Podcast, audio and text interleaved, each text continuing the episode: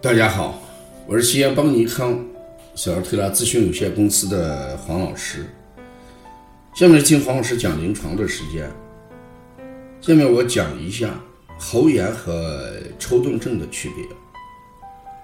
今天我接了一个孩子，老清嗓子，到医院去以后呢，呃，有两个结论，一个医院说孩子是喉炎，一个医院说。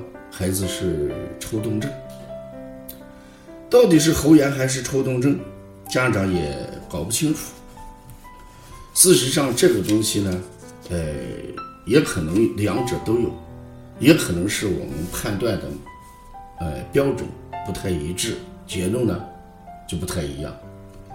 在临床上，喉炎，呃，一般伴随的是有声音的嘶哑。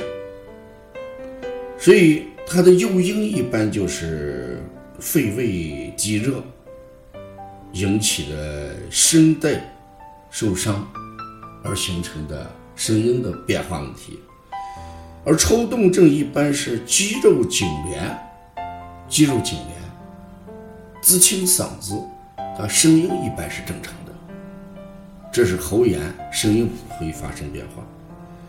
再一个呢，喉炎。哎，喉咙一般是红肿的，而这个抽动症呢，一般是咽喉壁这个肌肉抽动增大，哎，不是特别红。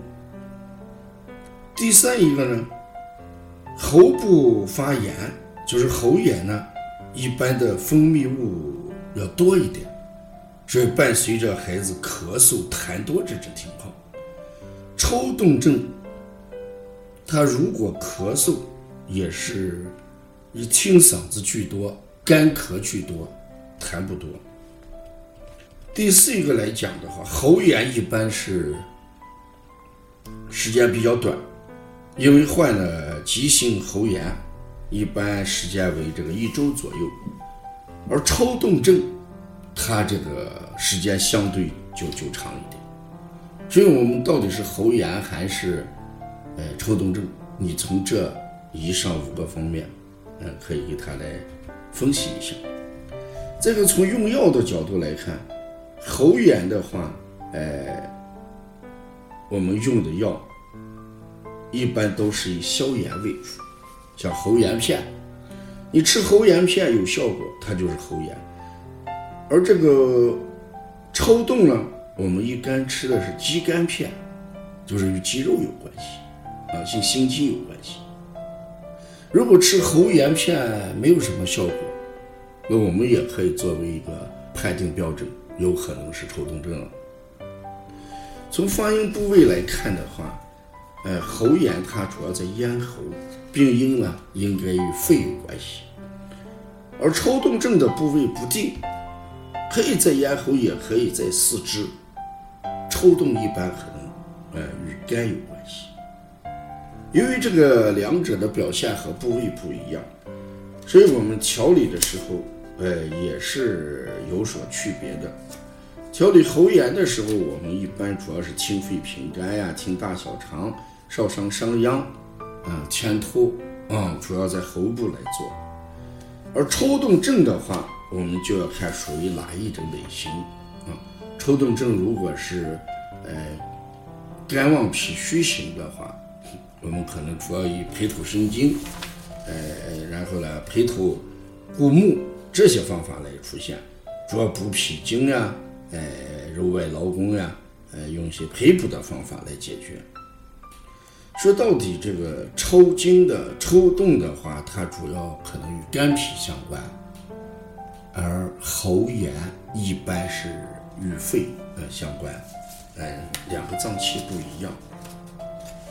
如果小儿这个抽动症病程长，症状多变，呃，受因素比较明显，呃，也是时轻时坏，这个呢，也往往与这么情绪也有关系。你看最近这个一开学，寒假作业没有完成，有些孩子心里就有压力。一谈到这个学校需要检查寒假作业。哎，这一下子，这个抽动啊，这些症状就明显的表现出来。那这应该考虑清嗓子是抽动，而不是喉炎，因为情绪引起的。当然，情绪只能表现在抽动这一块儿，它不可能出现炎症。情绪它引起咳嗽也不是喉炎啊，这希望大家呃细细的辨认，还是能辨认开的。呃，关于这个喉炎跟抽动这种清嗓子这种区别。黄老师在在讲临床案例那本书里边，呃，有集中分享过。